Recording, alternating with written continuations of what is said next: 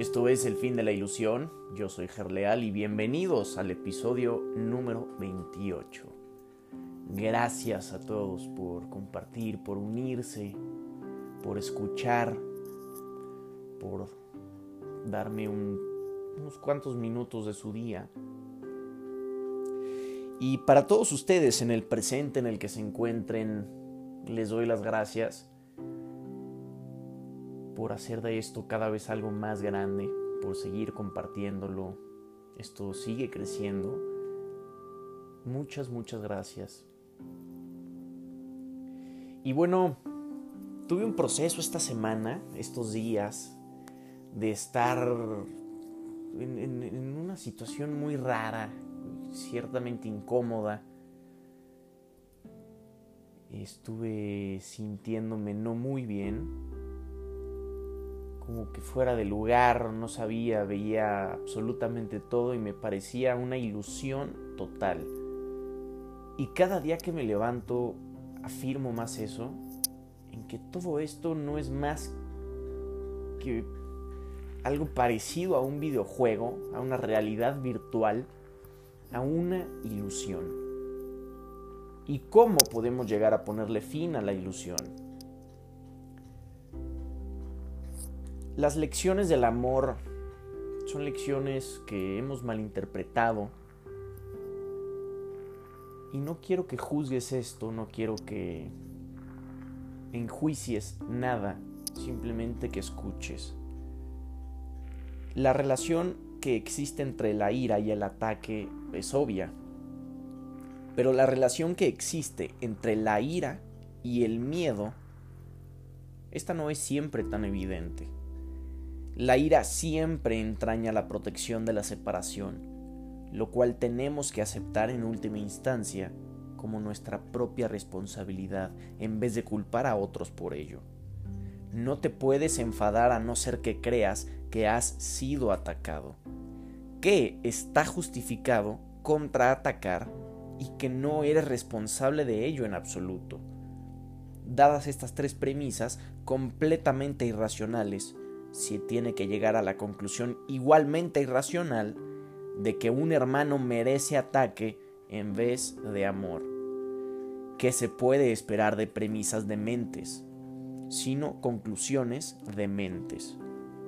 La manera de desvanecer una conclusión demente es analizando la cordura de las premisas sobre las que descansa. Tú no puedes ser atacado el ataque no tiene justificación y tú eres responsable de lo que crees. De absolutamente todo lo que crees. Se te ha pedido que tomes como modelo para tu aprendizaje, ya que un ejemplo extremo es un recurso de aprendizaje sumamente útil. Todo el mundo enseña y enseña continuamente.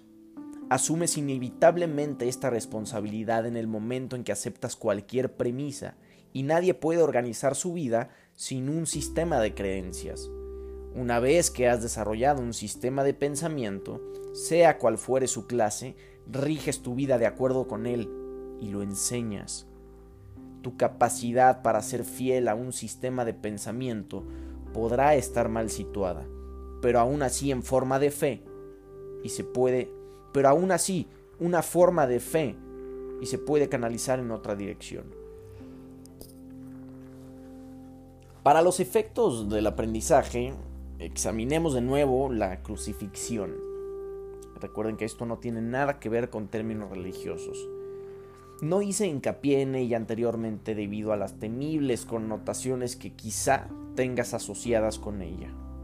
Lo único que se ha subrayado hasta ahora es que no fue una forma de castigo. No obstante, no se puede explicar nada utilizando exclusivamente términos negativos. Existe una interpretación constructiva de la crucifixión que está totalmente desprovista de miedo y que por lo tanto, si se entiende debidamente, es totalmente benévola en cuanto a lo que enseña. La crucifixión no es nada más que un ejemplo extremo su valor, al igual que el valor de cualquier otro recurso de enseñanza, reside únicamente en la clase de aprendizaje que facilita. se puede entender y se ha entendido incorrectamente. Ello se debe únicamente al hecho de que los temerosos tienden a percibir con miedo. Ya te dije que siempre puedes recurrir a mí para compartir mi decisión y de este modo, modo hacerla más firme. Cuando hablamos aquí de mí, no me refiero a yo, a Ger, a este cuerpo que les está hablando, no. Me refiero a la sabiduría primigenia que está usando este cuerpo, este canal de comunicación para expresar todo este conocimiento y esta sabiduría. Las palabras no salen de mí. Las palabras viajan a través de mí. Y es así que tomo la lección de compartir esta información con ustedes a través de este cuerpo, de este biotraje. Te dije que también que la crucifixión fue la última jornada inútil que la afiliación tuvo que emprender y que para todo aquel que la entienda representa la manera de liberarse del miedo. Aunque antes solo hacía hincapié en la resurrección, no aclaré entonces el propósito de la crucifixión y la manera en que ésta, de hecho, condujo a la resurrección. Ese propósito, no obstante, tiene una aportación muy concreta que hacer a tu propia vida y si lo examinas sin miedo, te ayudará a comprender tu propio papel como maestro. Es probable que hayas estado reaccionando durante años como si te estuviesen crucificando. Esta es una marcada tendencia de los que creen estar separados, que siempre se niegan a examinar lo que se han hecho a sí mismos. La proyección implica ira, la ira alienta la agresión y la agresión fomenta el miedo. El verdadero significado de la crucifixión radica en la aparente intensidad de la agresión cometida por algunos de los hijos de Dios contra otro. Esto por supuesto es imposible y se tiene que entender cabalmente que es imposible. De lo contrario, yo no puedo servir de modelo para el aprendizaje. En última instancia, solo el cuerpo puede ser agredido no cabe duda de que un cuerpo, de que un cuerpo puede agredir a otro y puede incluso destruirlo. Sin embargo, si la destrucción en sí es imposible, cualquier cosa que pueda ser destruida no es real. Su destrucción, por lo tanto, no justifica tu ira. En la medida en que creas que la justifica, estarás aceptando premisas falsas y enseñándoselas a otros. El mensaje de la crucifixión fue precisamente enseñar que no es necesario percibir ninguna forma de ataque en la persecución, pues no puede ser perseguido.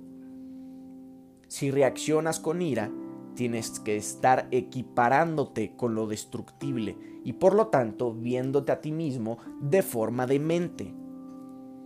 He dejado perfectamente claro que soy como tú y que tú eres como yo, pero nuestra igualdad fundamental solo puede demostrarse mediante una decisión conjunta.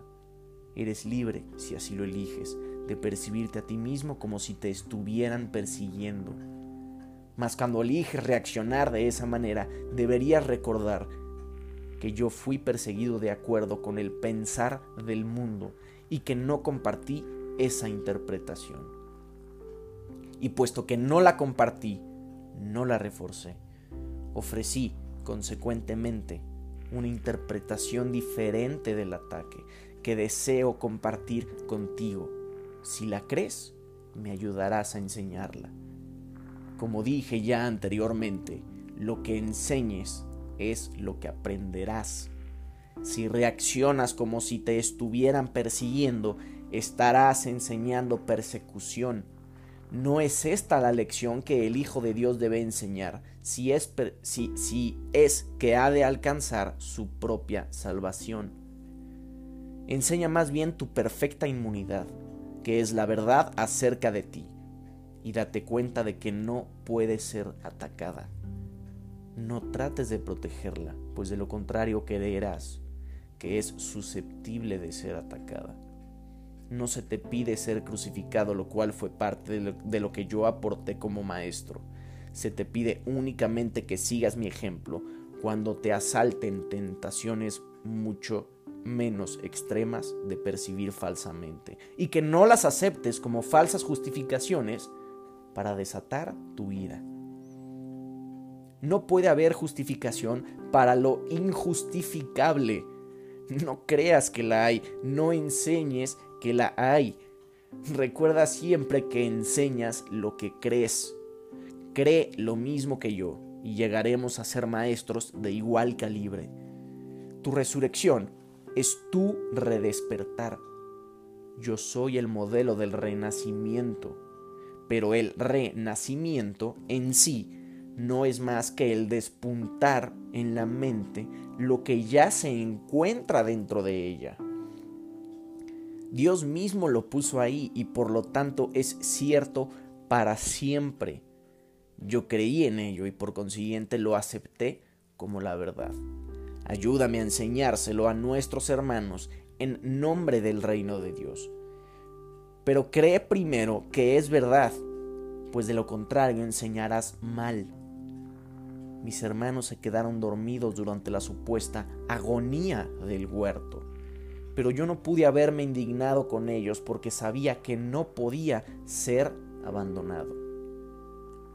Lamento cuando mis hermanos no comparten mi decisión de oír solamente una voz, pues eso los debilita como maestros y como alumnos. Con todo, sé que no pueden realmente traicionarse a sí mismos ni traicionarme a mí, y que sobre ellos es donde todavía tengo que edificar mi iglesia. No hay ninguna otra alternativa al respecto, porque únicamente tú puedes ser la roca de la iglesia de Dios. Ahí donde hay un altar, hay una iglesia, y la presencia del altar es lo que hace que la iglesia sea santa. La iglesia que no inspira amor tiene un altar oculto que no está sirviendo al propósito para el que Dios lo destinó. Tengo que edificar su iglesia sobre ti porque quienes me aceptan como modelo son literalmente mis discípulos los discípulos son seguidores y si el modelo que siguen ha elegido evitarles dolor en relación con todos serían ciertamente insensatos si no lo, si no lo siguiesen. Elegí por tu bien y por el mío. Demostrar que el ataque más atroz a juicio del ego es irrelevante. Tal como el mundo juzga estas cosas, mas no como Dios sabe que son. Fui traicionado, abandonado, golpeado, atormentado y finalmente asesinado. Está claro que ello se debió únicamente a las proyecciones de otros sobre mí, ya que yo no lo he, yo no le he hecho a nadie, yo no le he hecho daño a nadie y, y habría curado a muchos. Seguimos gozando de perfecta igualdad como alumnos, aunque no es necesario que tengamos las mismas experiencias. Tu sabiduría primigenia se regocija cuando puedes aprender de las mías y valerte de ellas para volver a despertar. Ese es su único propósito y esa es la única manera en que yo puedo ser percibido como el camino, la verdad y la vida Oír una sola vez nunca implica sacrificio. Por el contrario, si eres capaz de oír al Espíritu Santo en otros, puedes aprender de sus experiencias y beneficiarte de ellas sin tener que experimentarlas directamente tú mismo. Esto es una explicación perfecta del milagro, del colapso del tiempo, de la forma del espacio.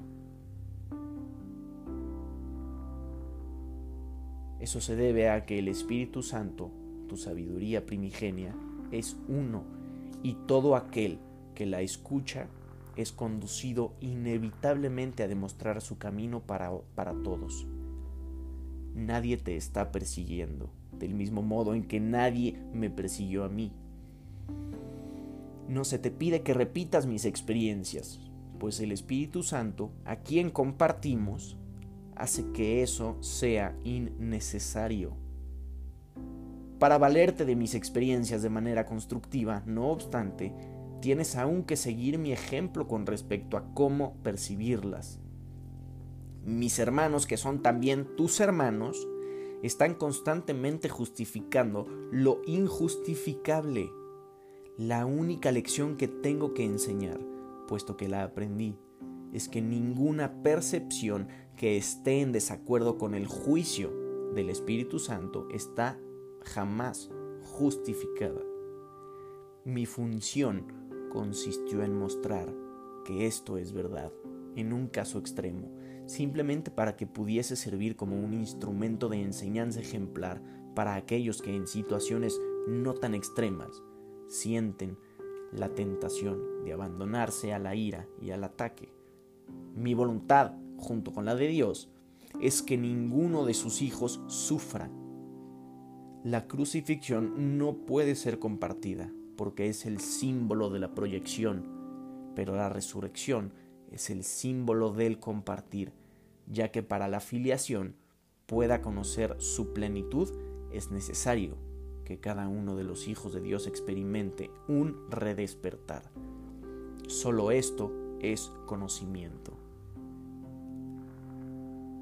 El mensaje de la crucifixión es inequívoco. Enseña solamente amor, pues eso es lo que eres. Si interpretas la crucifixión de cualquier otra forma, la estarás usando como un arma de ataque en vez de como la llamada a la paz para la que se concibió. Con frecuencia, los apóstoles la interpretaron erróneamente por la misma razón que otros lo hacen. Su propio amor imperfecto les hizo ser vulnerables a la proyección y, como resultado de su propio miedo, hablaron de la ira de Dios como el arma de represalia de éste. No pudieron hablar de la crucifixión enteramente sin ira porque sus propios sentimientos de culpabilidad habían hecho que se sintiesen indignados. Estos son algunos de los ejemplos de pensamiento tergiversado del Nuevo Testamento.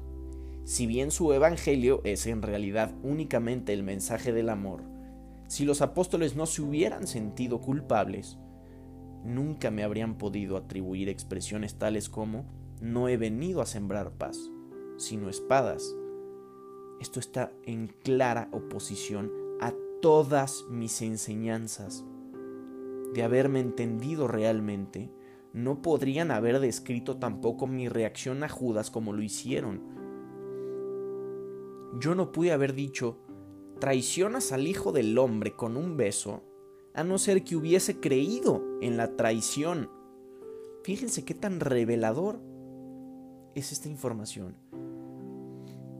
Yo no pude haber dicho traicionas al Hijo del Hombre con un beso, a no ser que hubiese creído en la traición. El ataque no existe. La traición jamás puede suceder porque no existe la traición. El mensaje de la crucifixión fue precisamente que yo no creía en la traición. El castigo, entre comillas, que se dijo, infligí a Judas fue un error similar. Judas era mi hermano y un hijo de Dios, tan miembro de la filiación como yo. ¿Cómo iba a condenarlo cuando estaba listo para probar que condenar es imposible? Esto comienza a deshacer absolutamente toda la malinterpretación que la religión ha impuesto sobre todas estas palabras y sobre toda esta información. La traición, el miedo, el castigo, el Dios que vive en los cielos y que gobierna, toda esa ilusión y esa paja mental que ha sido fabricada para manipular a la gente y para llevar el miedo a la gran mayoría de toda la gente que cree en una religión. Esto es totalmente ilusorio. No hay nada que sea más ilusorio que eso. Cuando leas las enseñanzas de los apóstoles, recuerda que les dije que había muchas cosas que ellos no entenderían hasta más tarde, porque en aquel entonces aún no estaban completamente listos para seguirme. No quiero que dejes que se infiltre ningún vestigio de miedo en el sistema de pensamiento hacia el que te estoy guiando. No ando en busca de mártires, sino de maestros. Nadie es castigado por sus pecados. Y los hijos de Dios no son pecadores. Cualquier concepto de castigo significa que estás proyectando la responsabilidad de la culpa sobre otro. Y ello refuerza la idea de que está justificado culpar. El resultado es una lección acerca de cómo culpar. Pues todo comportamiento enseña las creencias que lo motivan. La crucifixión fue el resultado de dos sistemas de pensamiento claramente opuestos entre sí. El símbolo, perfecto del conflicto entre el ego y el Hijo de Dios. Este conflicto parece ser igualmente real ahora y lo que enseña tiene que aprenderse ahora, tal como se tuvo que aprender entonces. Yo no necesito gratitud, pero tú necesitas desarrollar tu mermada capacidad de estar agradecido o no podrás apreciar a Dios. Él no necesita que lo aprecies, pero tú sí. No se puede amar lo que no se aprecia, pues el miedo hace que sea imposible apreciar nada. Cuando tienes miedo de lo que eres, no lo aprecias y por lo tanto lo rechazas. Como resultado de ello enseñas rechazo. El poder de los hijos de Dios está presente todo el tiempo porque fueron creados para ser creadores. La influencia que ejercen unos sobre otros es ilimitada y tiene que usarse para su salvación conjunta. Cada uno de ellos tiene que aprender a enseñar que ninguna forma de rechazo tiene sentido. La separación es la noción del rechazo. Mientras sigas enseñando esto, lo seguirás creyendo. No es así como Dios piensa y tú tienes que pensar como Él si es que has de volver a conocerlo. Recuerda que el Espíritu Santo es el vínculo de comunicación entre Dios, el Padre, y sus hijos separados. Si escuchases su voz, sabrías que tú no puedes herir ni ser herido, y que son muchos los que necesitan tu bendición para poder oír esto por sí mismos. Cuando solo percibas esa necesidad en ellos y no respondas a ninguna otra, habrás aprendido de mí y estarás tan deseoso de compartir lo que has aprendido como lo estoy yo. ¡Guau! ¡Guau! Esto... No hay nada más que decir. Repítelo todas las veces que puedas. Escúchalo tantas veces como quieras. Porque te aseguro que siempre que lo escuches y que lo repitas, encontrarás algo distinto y algo nuevo. Y algo tan revelador que marcará un antes y un después de toda tu vida. Tengo 23 años y esta información la recordé hace aproximadamente menos de un año. Créanme que ha sido un antes y un después de toda la ilusión de, casi 22 años o casi 23 años que viví o que creí haber vivido. Porque esta información deshace todo. Y llegamos así a la expiación. Y es como llegamos al fin de la ilusión.